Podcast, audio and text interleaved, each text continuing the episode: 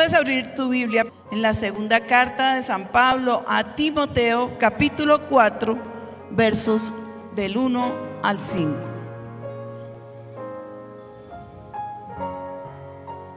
Y dice la palabra, te encarezco delante de Dios y del Señor Jesucristo, que juzgará a los vivos y a los muertos en la manifestación y en su reino, para que prediques la palabra que instes a tiempo y fuera de tiempo, redarguye, reprende, exhorta con toda la paciencia y la doctrina. Pero yo me, fui a buscar la palabra instes. Y yo me encontré esto, insistir en algo con vehemencia, apretar, eh, urgir, es algo urgentísimo. El mandato de Dios no es como que, ay, por favor, mijito, vaya y predique la palabra, pero primero lave los platicos y si le queda tiempo, por ahí mire en la esquina a ver si algún despistado y tráigalo aquí a la iglesia. No, no, eso no es lo que dice la palabra. La palabra de Dios dice que predicamos a tiempo y fuera de tiempo. Que instemos, que urjamos, que empujemos, que nos desesperemos porque la gente cambie. Y sabes algo, no es algo que vendrá de ti, sino vendrá del cielo. Y si Él te acompaña, eso será muy fácil de hacer. Eso será muy fácil. Yo lo he visto. Cantidad de eventos, ministerios, ah, cosas que hemos hecho. La gente del 2021 tiene hambre de Dios. Tienen hambre de Dios. Toda la rebeldía que manifiestan los muchachos es sencillamente que no tienen un modelo seguro a seguir. Y ellos quieren ser diferentes a todo el mundo y acaban siendo iguales unos entre otros, son todos idénticos. Entonces cortan los pantalones, entonces eh, se ponen piercing. Entonces, y todos resultan igualitos, parecen del mismo ejército por tratar de ser diferentes. Preséntale a un joven, un líder que lo motive para arrastrarse por el mundo por Cristo y lo conseguirás y lo vas a conseguir. Motiva a un joven, motívalos y dejarán de ser, ¿sabes cuál es la próxima pandemia que viene sobre la tierra? Que ellos son tan rebeldes que van a dejar de ser rebeldes. Eso es lo próximo que viene. No, hablándoles en serio. Porque hay tanta, tanto mover raro. Porque hay tantas cosas raras que se están haciendo. Porque tanta locura en el mundo. Yo creo que uno, porque Cristo viene pronto. Y dos, porque te lo digo de todo mi corazón, no hay un líder. No hay líderes que tengan un liderazgo sano, santo, que se levanten con autoridad y que lleven a las personas a conocer a Cristo, que los lleven a entregar su vida completamente al Señor, que paguen el precio en el secreto, que, cuando salgan del secreto ya están ungidos, todo lo que vas a hacer ya está ungido, pero tú entras al secreto muchas veces a decirle, Señor, dame, un eh, para tal cosa, voy a hacer esto, voy a hacer aquello, y sales y crees que Dios tiene la obligación de seguirte. No, Dios no tiene por qué seguirte. Dios lo que tiene es un llamamiento para ti y es santo. Si aprendes a escuchar la voz de Dios, ese llamamiento será perfecto porque Dios no se equivoca. Y yo te lo voy a demostrar aquí. No quiero aburrirlos, pero cuando llegó el COVID, tremenda pandemia que comenzó por allá en la China, y aquí yo, yo tengo un hermano que es un poquito como impaciente, me decía, Pati, hay que orar, esa pandemia. Yo le decía, hermanos, está por allá en China y son como tres o cuatro. Pati, que eso está terrible, que se puede convertir en una pandemia. yo le decía, hermano, no sea terco, yo estoy orando por otras cosas. Y cuando nos hicimos aquí, ya la pandemia había llegado a Colombia. Habían ocho casos, o diez, o quince, o ponle cien y nos encerraron, nadie sabía qué hacer con la pandemia. Todo el mundo estaba asustado. las grandes eh, eh, potencias no sabían cómo lidiar con el COVID. Los científicos y los médicos no sabían cómo lidiar con el COVID. Esto era algo totalmente nuevo que tomó a la humanidad por sorpresa totalmente. Creo que nadie estaba preparado para vivir la crisis del COVID. Por tanto, nos encerraron tres meses, haciendo como que, como que iban a hacer eh, eh, como un ensayo. Dijeron, bueno, vamos a parar todo por 15 días y nadie, nadie puede salir a la calle. Y esos 15 días se convirtieron en tres meses. Tú salías a las calles en Bogotá y parecía como si fuera un cementerio. Todo, no habían carros, no habían buses, no habían jóvenes, no habían niños, no había nada. Y todos muertos del susto por la pandemia.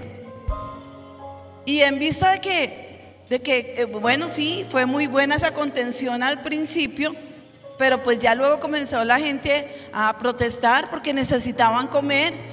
Me acuerdo muy bien de una ancianita que la estaban entrevistando en el noticiero y le dice el periodista, Oiga, su merced, su merced le decimos aquí a las personas mayores y con cariño, ¿no entendió que no puede salir a la calle? ¿Que nadie puede salir a la calle? ¿No sabe que estamos aquí al borde de ser infectados por el COVID? Le dijo, pero su merced a mí qué me importa, porque si no me mata el COVID, me mata el hambre. Y yo prefiero que me mate el COVID y no morirme de hambre. ¿Con cuánta lógica le habló la, ancianita? las personas con mayores dificultades económicas ya no podían soportar más. Y los gobiernos comenzaron a arreglar, bueno, vamos a hacer esto, vamos a hacer aquello, vamos a ablandar por aquí, pero créanme que todavía salimos y la cantidad de vitrinas que dice se arrienda, se vende, en liquidación, no es una, son muchas, son casi todas.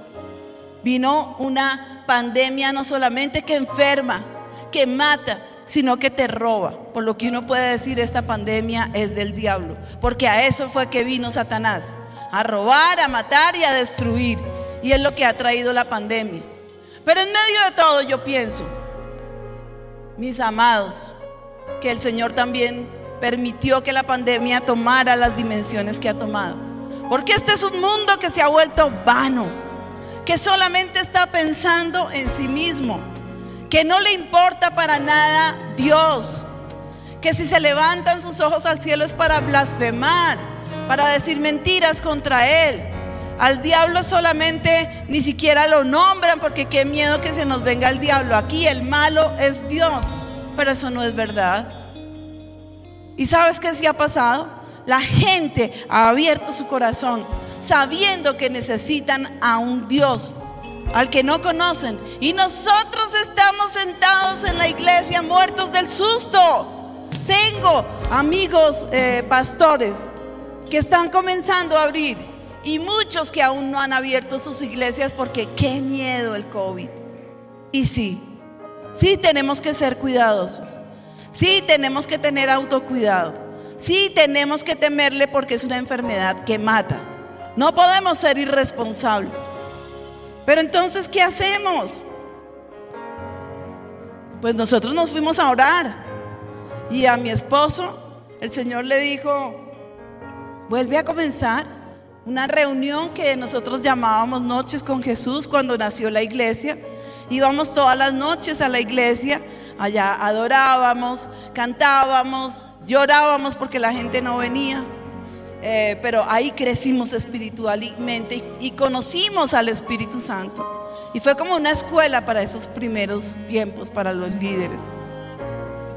Y pasó el tiempo y ya vino todo el trabajo y se nos olvidó esa reunión, no había tiempo para hacerla. Pero entonces eh, Ricardo dijo, voy a volver a hacer noches con Jesús y lo voy a hacer virtual. Y bueno, yo no sé cómo eh, estos genios manejan la tecnología, ya, ta, ta, ta, ta, y la montaron y le dijeron, pastor, estamos listos para iniciar, para comenzar a transmitir noches con Jesús desde su casa. Nosotros nunca, nunca durante la pandemia, ni un solo viernes ni domingo hemos dejado de ministrar a la iglesia. Aquí veníamos 28 personas a la iglesia. Eran los músicos, eran eh, eh, las voces, Juan Sebastián, Ana María, Ricardo, yo, las cámaras, televisión, el equipo que necesitábamos. Éramos 28. En ese tiempo se contaminaron 8 y dos murieron. Y entre los ocho que se contaminaron estábamos nosotros, los ocho que nos contaminamos. Y claro, nos dio duro, nos dio duro el COVID. Pero bueno, nos fuimos juiciosos a orar. Entonces, pero también teníamos el permiso y como no estábamos teniendo contacto con nadie, predicábamos aquí, este auditorio negro, oscuro, ¿para qué prender las luces? Apagado completamente y, y, daba una tristeza tan grande, se sentía un vacío en el estómago tan horrible. Y volverlos a ver aquí, ustedes no se imaginan ese día que nos dieron permiso. ¡Wow! ¡Qué fiesta! ¡Qué fiesta en el corazón! Es que los amamos. Ustedes son nuestra razón para vivir. Jesús y ustedes, iglesia. Los amamos, en verdad que sí. Y aquí las cámaras y nosotros actuábamos como que esto estuviera lleno y entonces los milagros y nos desenvolvíamos de qué manera y se apagaban las luces y el corazón se quebraba. Y así pasaron unos, unos, unas semanas. Enseguida dijimos, bueno, hagamos noches con Jesús. Lo hicimos desde nuestra casa. Allí tenemos un pequeño, en mi casa en un, en un, tiempo, yo decía, Dios mío, esto parece mentira porque yo soy como, a mí me gusta el orden. Soy psicorrígida para el orden. Para lo demás soy un amor, ¿cierto? Mi vida. diga lo contrario.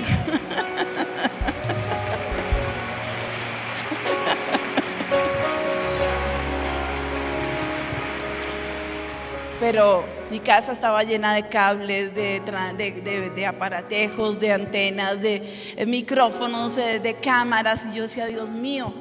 Además, a Ana María le gusta que yo le cuide sus, eh, o sea, el tiempo del embarazo, no, sino el de después.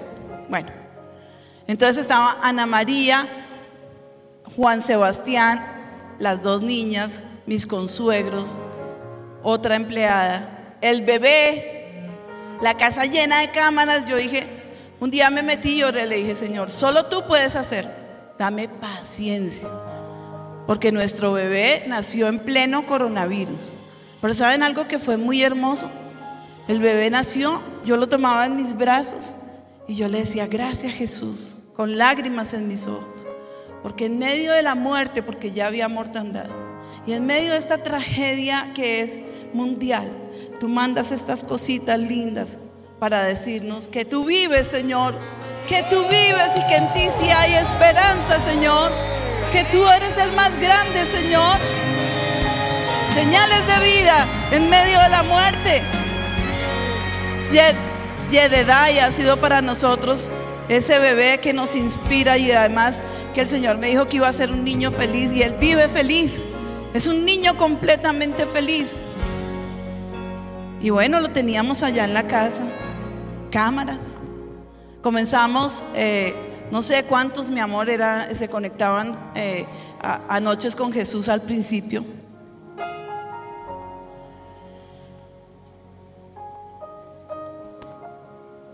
Unas mil personas se conectaban, pero sí, pero seguimos insistiendo.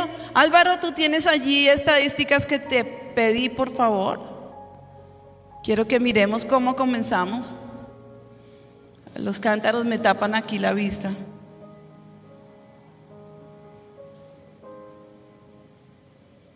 Empezamos 1300 en Zoom, más o menos. Hoy en día en solamente YouTube son entre 60 y 70 mil conexiones, pero eso no implica uno, sino familias enteras que ven el programa. En Facebook habían 146 mil personas eh, este, este, miércoles, eh, esta, esta última semana. En Instagram 40 mil personas. Y hay en total unas 250 mil personas que siguen el programa Noches con Jesús, que es maravilloso. Es muy lindo el programa. Ay, perdón. Más todas las redes de avivamiento, tenemos televisión, tenemos nuestra propia aplicación, tenemos radio, eh, la antena, eh, enlace que, que, también nos sube y nos multiplica por miles y miles y miles enlaces. Es un super ministerio, es una bendición.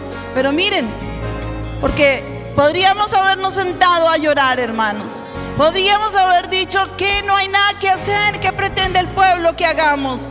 Apague y vámonos, mijo, porque aquí no hay nada más que hacer. Ustedes saben que la iglesia vive de los diezmos y de las ofrendas y de lo que Dios manda, porque es mucho, mucho lo que Dios manda. Pero en, en ese principio lo que llegaba era muy poquito.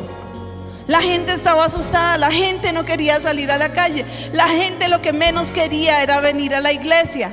En, usar datáfonos para la gente para el común de nuestra gente no es fácil, no estábamos acostumbrados a, diezmar y a ofrendar en línea.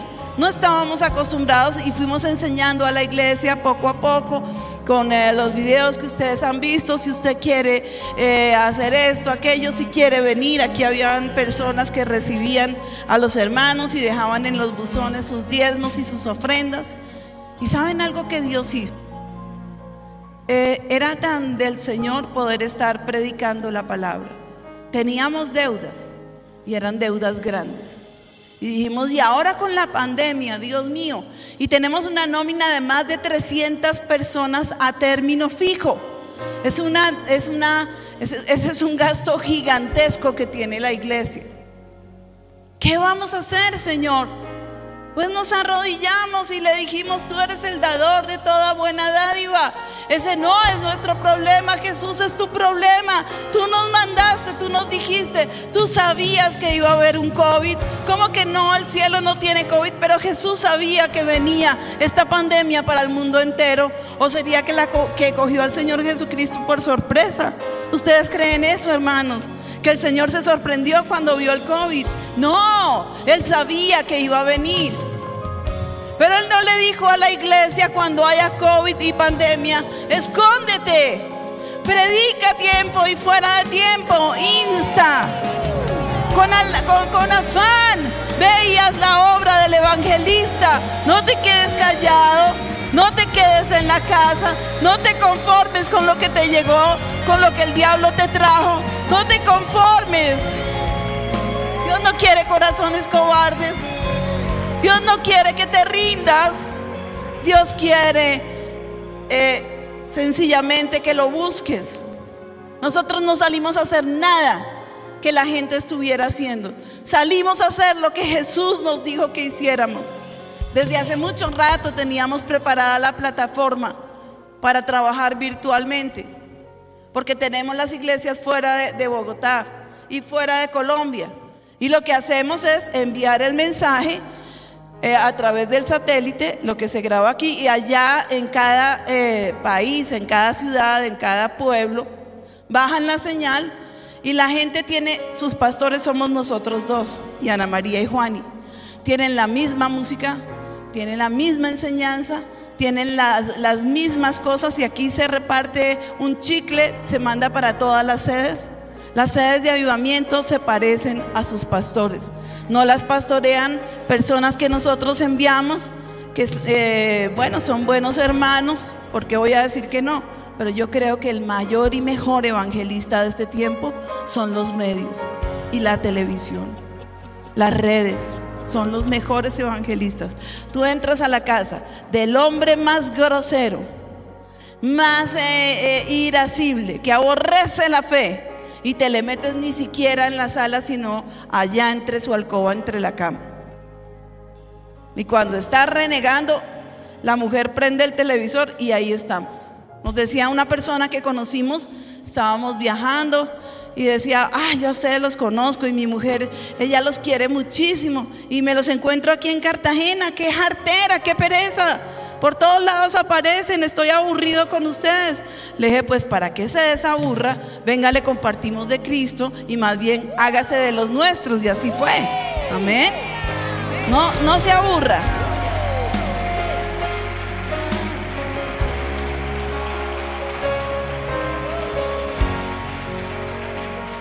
Si tú caminas con Jesús, si tú le obedeces a Jesús, Jesús te va a llevar tan lejos y tan alto como tú se lo permitas. Tan lejos y tan alto como se lo permitas. ¿Para qué sirven las mujeres?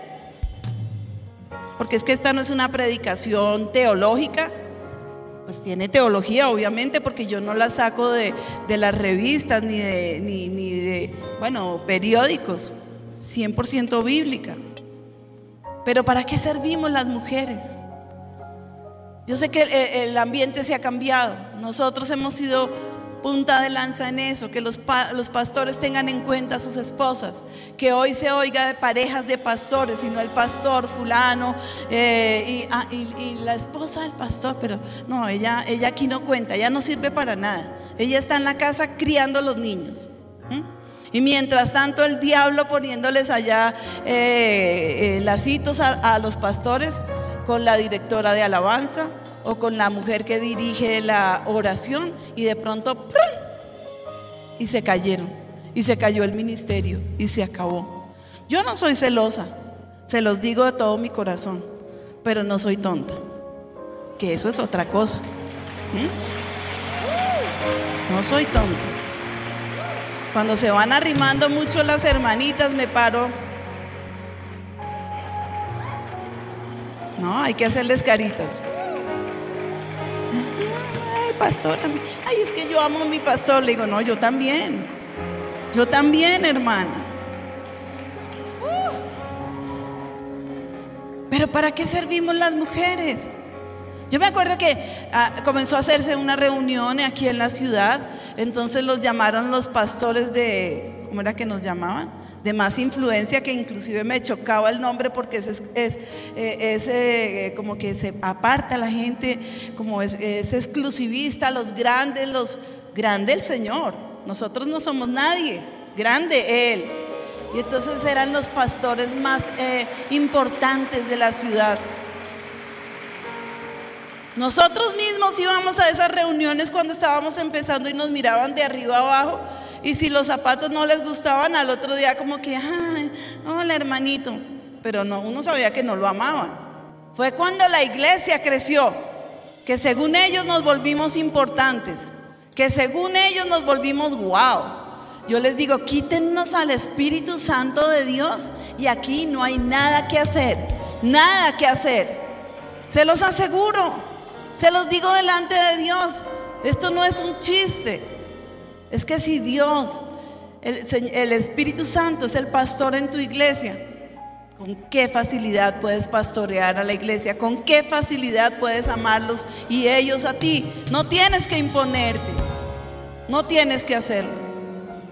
Pero entonces, bueno, nos llamaron, nos invitaron. Eh, Ricardo y yo íbamos a pagar ese primer desayuno. Eran 20 pastores, entonces, eh, o 20 o 18 parejas y nos recibieron. Y entonces el pastor principal que nos invitó eh, dijo, bueno, hermanitas, qué rico tenerlas, pero solo por hoy, ¿no? Porque es que esta reunión es solo de hombres. Entonces le dije, ay, ¿de veras? ¿En serio, pastor? Esto es solo para hombres. Le dije, ¿me puede explicar por qué? Porque a mí Dios me llamó el mismo día que llamó a mi esposo. Y yo no veo por qué me tengo que quedar en la casa porque él y yo somos uno. Y usted no es el que nos va a separar, hermano. ¿Mm? Entonces me dijo, no, hermana, mire, por favor, no se pongan bravitas. Lo que pasa es que aquí hablamos cosas que solamente pueden oírla los hombres. Le dije, pues pastor, si solo lo pueden oír los hombres, yo creo que Jesús no las quiere oír tampoco. Entonces, ¿de qué maldades hablan, hermano? Y si yo no estoy aquí, mis hermanas conmigo, ¿quién lleva el chisme? No, señor, yo sí me voy a quedar en esta reunión. Y me impuse y nos impusimos y nos quedamos. Porque las mujeres somos muy valiosas, somos muy importantes. Somos hechas por Dios a semejanza del Señor. Tenemos muchísimo para dar. Se lo pierden los hombres que no involucran a sus mujeres en el ministerio. Se lo pierden. Se lo pierden porque tenemos dones y talentos que Dios nos ha dado enormes. Enormes. Y también podemos decir la verdad, a veces eh, hay mujeres que les gusta adornarla, a mí más bien como que no. A mí me gustan las cosas derechitas y a la mandíbula, como decimos aquí en Colombia.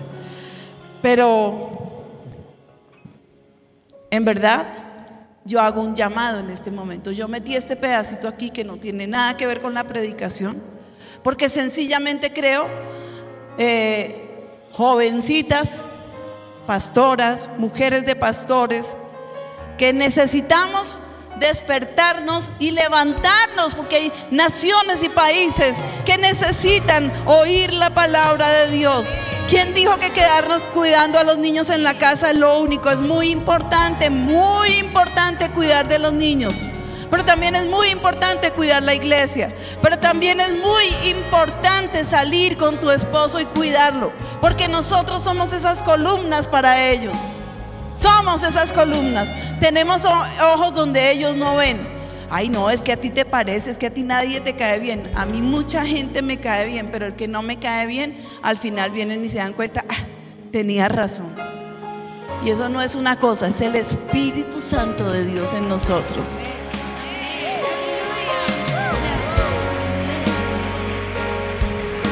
Pero déjenme seguirles contando lo que pasó Mientras que estábamos en pandemia, les conté que salimos de todas nuestras deudas. En los peores tiempos no había dinero para nada y quedamos sin una sola deuda. Vino una unción de milagros tremenda y oh, pues siempre he estado aquí, hay una presencia del Espíritu Santo muy grande. Pero como el esfuerzo era tan grande, nos llamaban y por eso pedimos los testimonios por WhatsApp y testimonios impresionantes de lo que Dios comenzó a hacer y no solamente en Colombia, sino que por fuera de Colombia, cómo el Señor los sanaba, cómo los restauraba, les ponían las enfermeras. Cuando estaban allá en UCI eh, entubadas las personas, habían enfermeras que iban y les ponían la música de avivamiento y ella se impresionaba porque comenzaban, aunque estaban inconscientes, a, mover el dedo al ritmo eh, de la música y se sanaban y se levantaban miles, miles. Nosotros recibimos entre 15 y 20 y 30 llamadas al día para estar orando por los hermanos que tienen el COVID. No vamos hasta ellos, pero si nos llaman, les enviamos esas oraciones personales. Eso es pastorear, eso es ponerse uno la, camiseta y decir más allá. Y cuando el diablo te diga tú no puedes, dile el que no puedes eres tú porque a mí me llamó el Señor Jesús. Y mayor es el que está en mí que el que está en el mundo. Mayor es. Aleluya. Aleluya.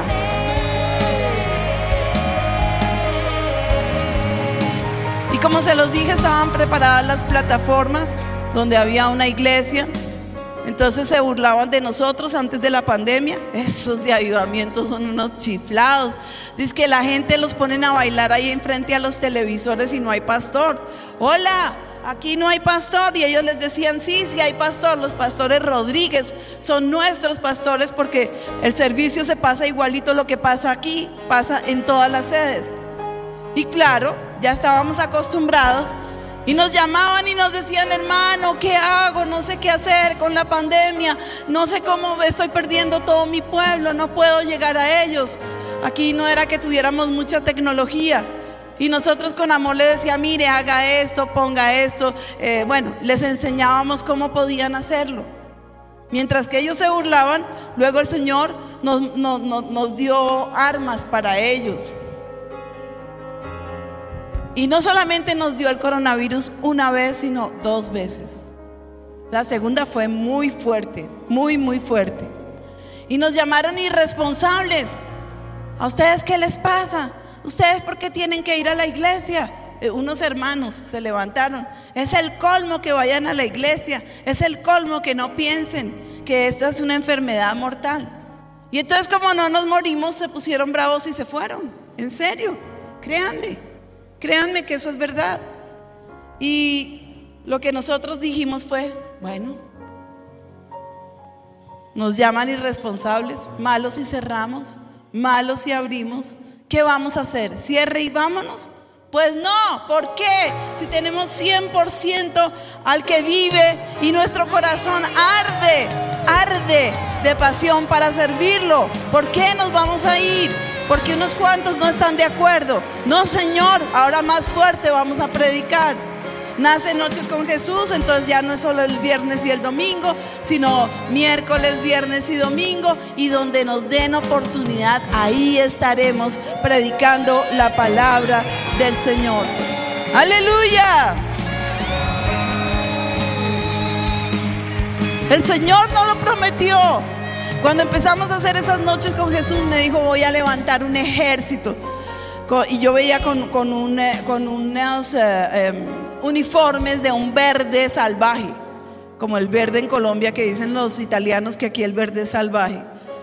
Y los veía em, eh, eh, gruesos y bien preparados. Y el Señor me decía, te, les voy a levantar un ejército que sea capaz de ir por toda la tierra Ustedes lo que están haciendo en Noches con Jesús es preparándome ese ejército. Porque Noches con Jesús se trata de sentarnos Ricardo y yo en la sala de nuestra casa de una manera muy coloquial y contarles nuestras experiencias con enseñanzas de la palabra, con enseñanzas bíblicas tremendas de todo lo que hemos vivido durante estos 30 y casi un año de, de ministerio. Y la gente lo que ha sentido es, ay, siento tan cerquita a mis pastores y molestamos, porque a mí, a mí me gustan los chispazos, entonces lo molesto y me río y lo hago reír y la gente se muere de la risa. Pues es un programa que es, serio porque es de, de la palabra, pero es muy informal. Es como si estuviéramos contándole la historia de lo que pasa, pero en nuestra casa. Pero eso le ha dado madurez, avivamiento. ¿Ustedes creen? Yo los he visto. Yo he escuchado de ustedes. La gente dice de avivamiento, se conoce que estos son de allá de su iglesia. Se sabe que estos son de allá de su iglesia. ¿Y por qué? Porque lo reconoce. Porque ellos hablan como ustedes. Ellos tienen fe. Ellos están firmes. Ellos a todos lo llaman tremendo, como lo dicen ustedes. Una iglesia preciosa. Una iglesia reverdecida. Una iglesia con una enorme cantidad de jóvenes y de niños preparándonos para servir a Jesús. Aleluya.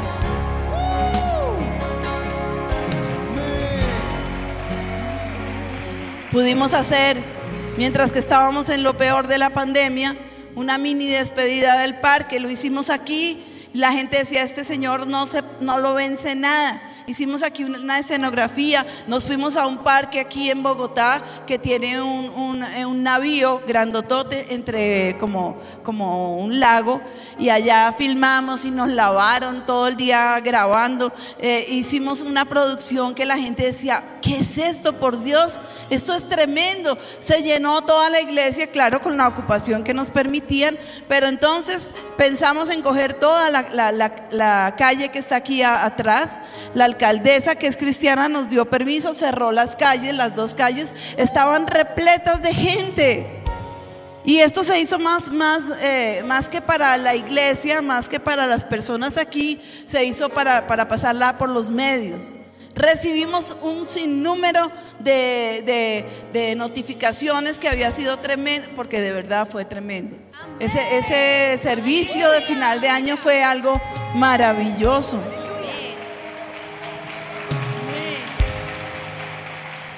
¿Me puedes mostrar un poquito del...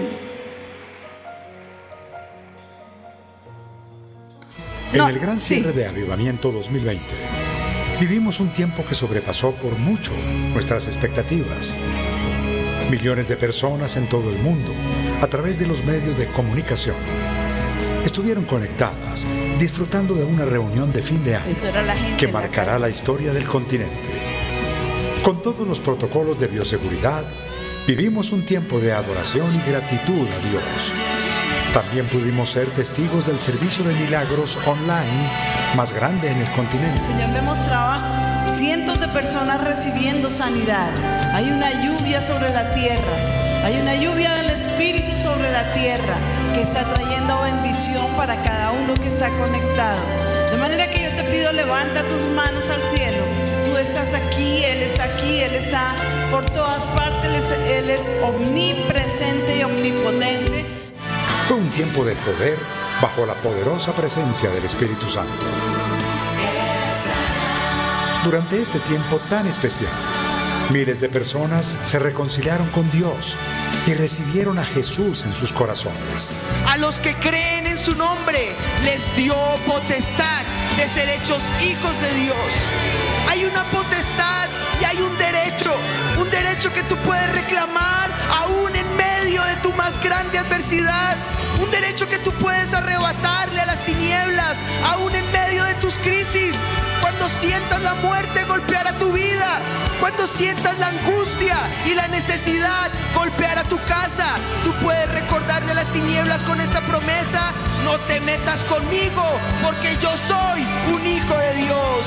Yo le he recibido y tengo el derecho, tengo la potestad de ser llamado hijo de Dios. Ya sea presencialmente o a la distancia, todos nos unimos en alabanza para exaltar a Dios en medio nuestro.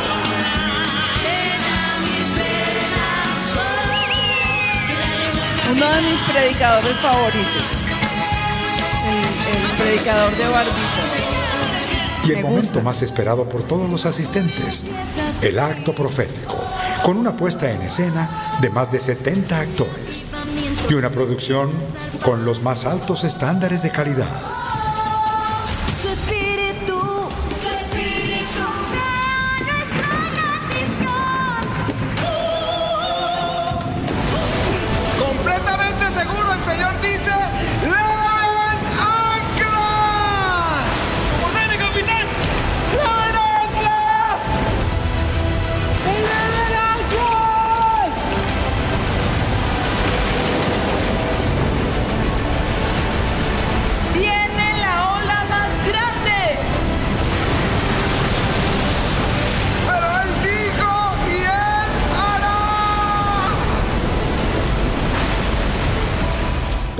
Conocimos el maravilloso plan de Dios para nosotros, porque el año 2021 que son para ti. será el año de elevar anclas. Levanta tus anclas de esa tienda. Y entonces Dios te va a mostrar sus grandiosas promesas para ti. Creyentes de América Latina que han dicho la pesca ha sido infructuosa. Creyentes de América Latina que han dicho he trabajado día y noche. He luchado por la salvación de mi familia. O he luchado por la liberación de la ruina. He luchado por lograr mis sueños, pero no he pescado nada. El Señor te dice esta noche, levanta las anclas y boga mar adentro. Levanta las anclas y boga mar adentro.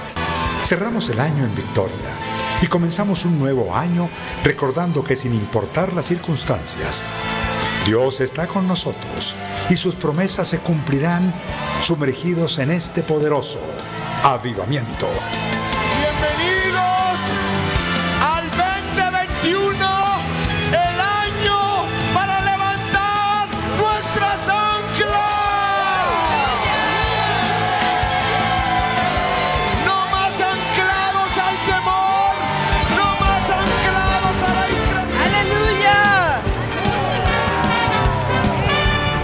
Tienes tu comunión con el Espíritu Santo viva, tu iglesia estará viva y el Señor te dará cosas sorprendentes.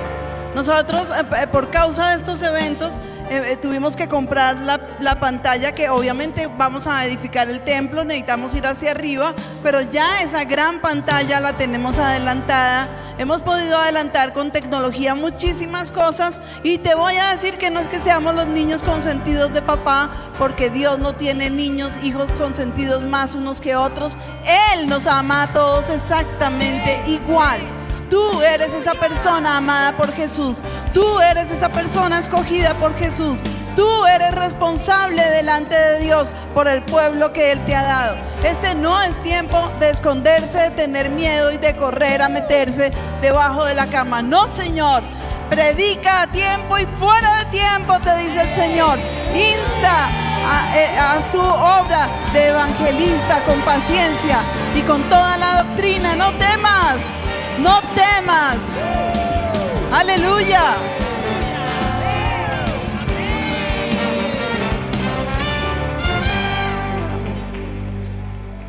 Voy a tocar dos puntos mucho más rápido. Y fue, uno fue el de la desbandada. Dice en ese mismo eh, capítulo, en el verso 3, porque vendrán tiempos cuando no sufrirán la sana doctrina, sino que teniendo comezón de oír, de oír, se amontonarán maestros conforme a sus propias concupiscencias. Ellos se buscan y se amontonan. Dice, y apartarán de la verdad el oído y se volverán a fábulas, pero tú sé sobrio en todo, soporta las aflicciones, haz obra de evangelista y cumple tu ministerio. Esto lo quiero decir porque está pasando en el mundo entero. Pastores, ustedes no se pongan tristes, no estén afligidos, porque este es un tiempo donde los que han estado más cerca de ti van a comenzar a huir. No te lo estoy profetizando, pero está pasando en muchas partes. Nos han llamado pastores y amigos de toda la tierra. Y nos han dicho, pastor, se me fueron mis líderes, pastor. Y aquí nos pasó exactamente igual. Un día sin un porqué, ni, ni, ni ninguna explicación, levantaron los hombros y dijeron, nos vamos. Personas que estaban en cargos muy importantes aquí en la iglesia. No, es que ya sentimos de parte de Dios una voz que nos dijo que nos fuéramos. Eh, los amamos, perdónennos y aquí están nuestras cartas de renuncia irrevocables. Y decíamos, Dios mío, dos veces pandemia y ahora esta estampida. Nos llamaban, no, que se fueron fulanos. Volvían a llamar, no, que se fueron sutanos. Volvían a llamar, no, que y ya sonaba el teléfono y uno se quería, mejor dicho, esconder. Porque fue uno detrás de otro, detrás de otro. Y ya un domingo le dije, Señor, no voy a ir a la iglesia. No voy a ir. No, hasta que tú no me contestes. Dime qué hemos hecho malo y lo cambiamos, Padre, porque perfectos no somos. Pero ¿por qué esto que se va el uno, que se va el otro, que se va el otro? Créeme que cuando Satanás te ataca, él no dice porque eh, es medio bueno, ya le di muy duro, lo voy a dejar un rato. Si Satanás te ataca, te da uno, dos, tres, cinco golpes hasta que logra destruirte si se lo permites. Solo si se lo permites. Y es, la ida de esta gente me rompió, nos rompió el corazón. Eran los niños con los que se criaron nuestros hijos, que también estaban en el ministerio con ellos. Eran nuestros amigos del alma, 30 años caminando con ellos. Y se fueron. Se fueron porque quisieron. Pero ¿por qué se van? No, no, es que ya lo decidimos, esto viene de parte de Dios. Mentiras, ningún de parte de Dios. Luego salieron a decir que aquí no se sentía esto, que aquí aquello, que bueno, se tienen que justificar. Me gustó muchísimo una frase que dio T.D. Jakes. ¿Tú la recuerdas, Juani? ¿Me cu- la cuentas? leales a ti, sino la necesidad que tienen de ti. Cuando esa necesidad se acaba, se acaba su lealtad. Algunas personas no, eh, Son leales, son no leales, son leales a no ti. son leales a ti, sino a la necesidad que tienen de ti. Cuando esa necesidad se acaba, se acaba su lealtad. ¿Escucharon eso, pastores? Esos que se acercan, ay, hasta que la muerte nos separe, pastor. Y como decía Elías, vive Jehová y vive tu alma, que no te dejaré, no te dejaré, no te dejaré. No te dejaré en paz porque lo que tienen es un propio sueño en su corazón. No podemos cuidarnos de todos porque para mí eran las personas más fieles sobre, sobre la tierra. Yo decía, es más fácil ver llover hacia arriba a que estos se vayan. Y se fueron y se llevaron a una cantidad de gente de los mismos. Y ese domingo que me paré le dije, no voy a ir a la iglesia, Señor, tengo mi corazón roto y no quiero ir. Me dijo, te paras y vas ya, porque tú vas por mí y por mi pueblo. Y a esos yo los saqué, yo estoy limpiando la iglesia. Aleluya, aleluya, aleluya. Fue un tiempo de duelo larguísimo, muchos meses llorando y llorando y llorando y escuchando lo que decían, sus injurias, sus injusticias y lo que el diablo nos decía. ¿Y sabes qué tuvimos que hacer? Hicimos como cuando le contaron al sol que había un lugar en la tierra, que había lugares en la tierra que eran muy oscuros. Y el sol se bajó y salió a buscarlos. Y decía, ¿dónde? No, que allí está. ¿Dónde? ¿Dónde? ¿Dónde? Donde entra el sol no puede haber oscuridad. ¿Dónde está Jesús? No hay muerte. Amén. Aleluya. Aleluya. Lo que nosotros aplicamos fue perdón. Que no, que es que eh, él, no, los perdonamos. Prohibimos que rotundamente nos trajeran noticias de lo que estaban haciendo, si bueno o malo, de lo que estaban diciendo, si bueno o malo. El perdón, ¿sabes qué hizo? Sanó nuestro corazón. Pero yo detrás vi que detrás de todo ese ataque y todo lo que atentaron contra el avivamiento, no había más que una pequeña distracción de Satanás. Él nos quería ocupados defendiéndonos del uno, defendiéndonos del otro, guardando, haciendo corazas. Y el Señor nos dijo, no, porque yo soy su Dios. Yo lo saqué. Y si Él dijo, yo lo saqué, las lágrimas se terminaron.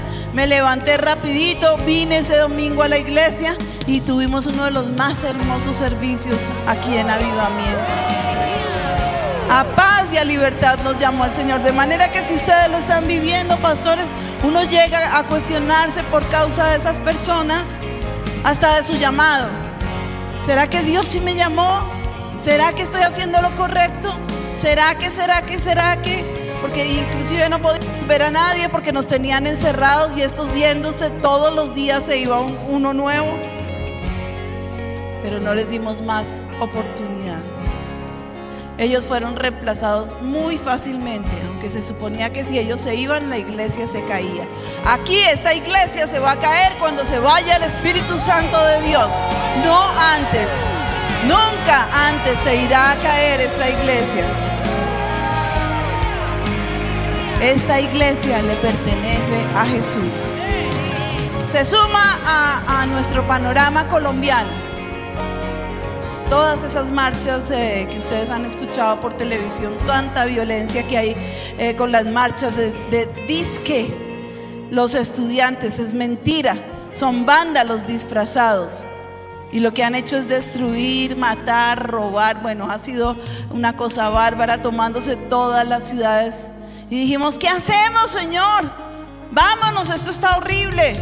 Ah, ah.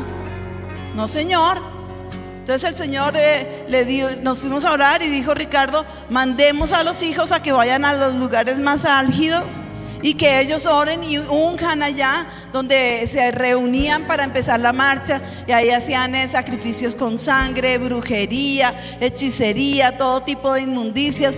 Entonces todas las parejas de hijos con grupos de aquí de la iglesia se fueron a ungir, a lavar, a limpiar y ese fue un principio. Eh, Juan y Ana María se fueron hacia, hacia la plaza de gobierno, a la plaza de Bolívar y de pronto los vimos que dieron una, una vuelta eh, caminando en silencio, eh, limpiaron y se fueron. Y Ricardo dijo, ya me el Señor, ¿qué tengo que hacer? Vamos a hacer la marcha como la de Jericó. Vamos a ir siete días a esa plaza de gobierno y nos vamos a reunir con los que nos quieran acompañar. No hubo tiempo para convocar, porque eh, se, acercaba el, tiempo que habían dicho la toma de Bogotá, la plaza, que la marcha que faltaba era la toma de Bogotá. Entonces dijo Ricardo, vamos a hacerlo el lunes. Él convocó, no tuvo tiempo, porque el domingo apenas les dijo, los que quieran salir, nos vemos allá en la Plaza de Bolívar y vamos a hacer el lunes eh, eh, a marchar todos los días, como está allí en la escritura. Y se fue y, y él dijo, pues yo pensé unas 200, 300 personas. Esos dos días yo estuve enferma lunes y martes. Y entonces dijo, pues hay suficiente gente, yo voy a ir el martes. Entonces se unió más gente, dijo, hay un buen grupo.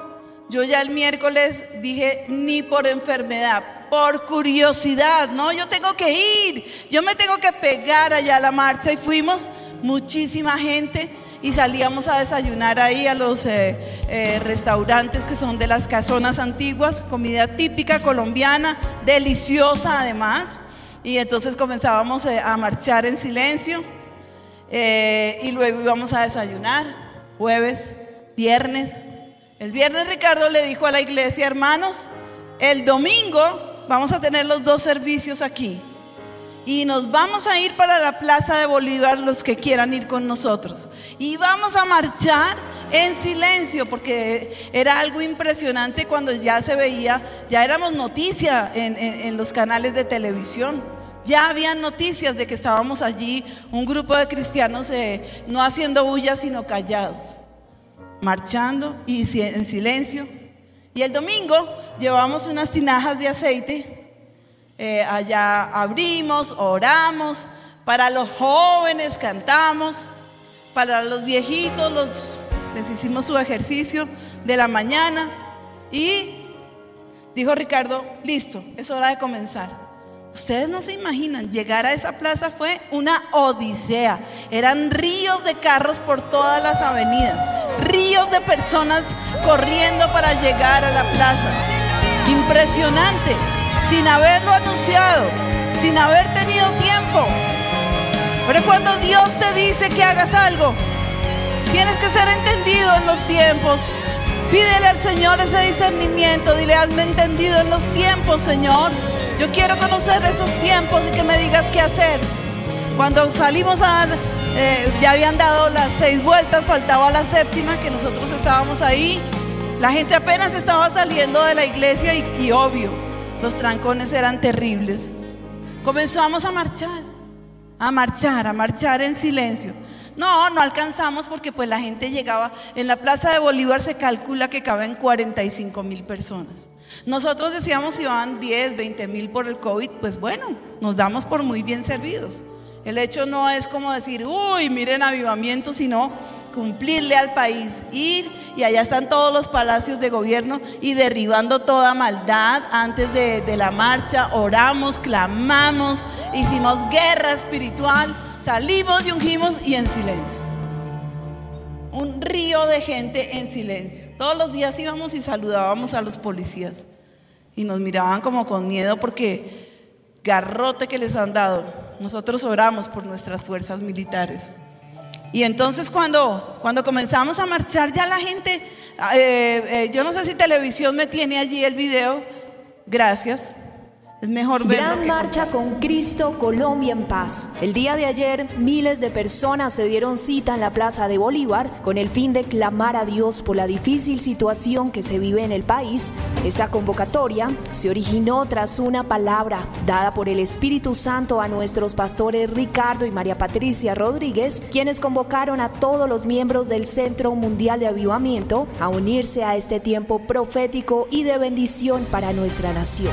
Este poderoso evento tuvo inicio el pasado lunes 17 de mayo Y cuando la iglesia se levanta en oración, Dios se levanta por su pueblo y Dios va a ser libre Colombia. La convocatoria tuvo una gran acogida entre los creyentes del país, quienes estuvieron acompañando estas marchas alrededor de la Plaza de Bolívar en Bogotá y en las principales plazas de gobierno, donde hay sedes del Centro Mundial de Avivamiento. Medios de comunicación en Colombia y el mundo hicieron eco de este tiempo sin igual. Gracias Espíritu Santo, porque tú has hecho la batalla por nosotros y sabemos que vienen tiempos de paz. Sabemos que vienen vientos diferentes, porque este es el país de la paloma. Te amamos Señor, te damos la gloria y la honra en Cristo Jesús. Aleluya. El día domingo 23 de mayo tuvimos siete marchas a partir de las 7 de la mañana, una cada hora, hasta el gran cierre a la una de la tarde, en un tiempo de clamor e intercesión, además de tener una asistencia multitudinaria, declarando a una voz, Cristo, Colombia en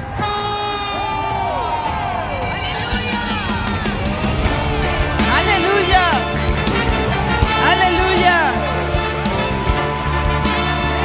Gracias Jesús. Cuando tú tienes al Señor y a su Espíritu como tu pastor, cuando tú te dejas guiar por Él, cuando tú no metes tu mano, cuando tú le dices, haz conmigo lo que tengas que hacer y yo solo te seguiré, entonces verás tremendas cosas porque Dios tiene para hacer en las naciones tremendas y maravillosas cosas. Estamos un poco dormidos.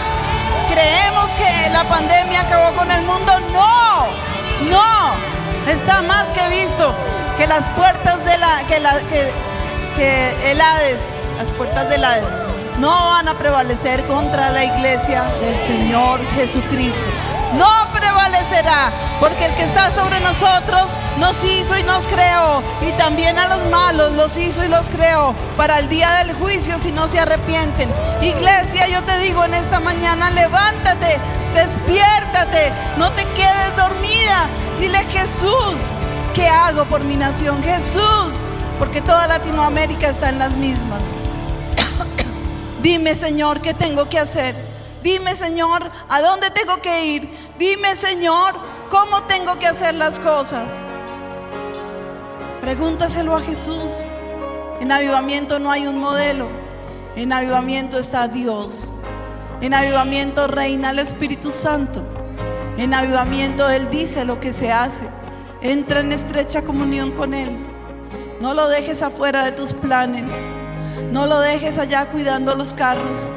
No lo uses como tú crees que puedes usarlo.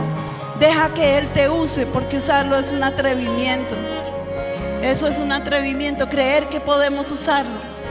Pero si tú le entregas tu corazón y tú le dices, Jesús, yo me muero de amor por ti. Yo quiero ver una diferencia en mi patria. A mí no me gusta ver a Colombia como está. Seis- 60 años de guerras incruentas entre las guerrillas y el narcotráfico. Y nos hemos levantado y no vamos a parar hasta que el Señor Jesucristo cambie la nación porque Él sí puede. Él sí puede. Él sí puede. Solamente estamos esperando ver los destrozos de esas marchas que se hicieron. La toma de Bogotá fue una vergüenza. Se supone que venían miles, no dejen de tocar muchachos. Se supone que venían miles de personas a tomarse eh, la capital. ¿Y saben cuántas llegaron? Tres mil. Y diluvió ese día, desde por la mañana hasta por la noche. Temblaban los- esa gente que fue contratada para hacer la maldad y no pudieron. ¿Saben por qué? Porque Colombia es el país de la paloma, porque Colombia le pertenece a Jesús, porque aquí hay un pueblo que está vivo y dispuesto, porque nosotros estamos para dar la pelea. Y no solamente nosotros, sino generaciones y generaciones, jóvenes, niños, el que se disponga, Dios lo va a usar, pastores. Yo se los pido encarecidamente que no dejen de predicar, que incen a tiempo y fuera de tiempo, que hagan la labor del evangelista, que tengan paciencia, que lo hagan con paciencia. Pero no dejen por fuera a Dios, no lo hagan en sus fuerzas. Él es el equipamiento perfecto para tu iglesia. Él te va a dar las mejores ideas. Él tiene lo mejor de lo mejor para ti. Y eso lo decíamos, nos ha dado los mejores equipos, nos ha regalado lo mejor de lo mejor. ¿Por qué nos vamos a callar? No, Señor, no, Señor, no nos van a callar. Si esto no lo llegaran a cerrar y nos despojan, a la calle iremos a marchar. ¿Cómo? No sé, pero no nos vamos a callar. La orden de Jesús para este tiempo es predica a tiempo y fuera de tiempo. Predica a tiempo y fuera de tiempo. Aleluya. Aleluya. Aleluya. Solo dile Jesús, aquí estoy. Tócanos, Señor. Tócanos, Espíritu Santo.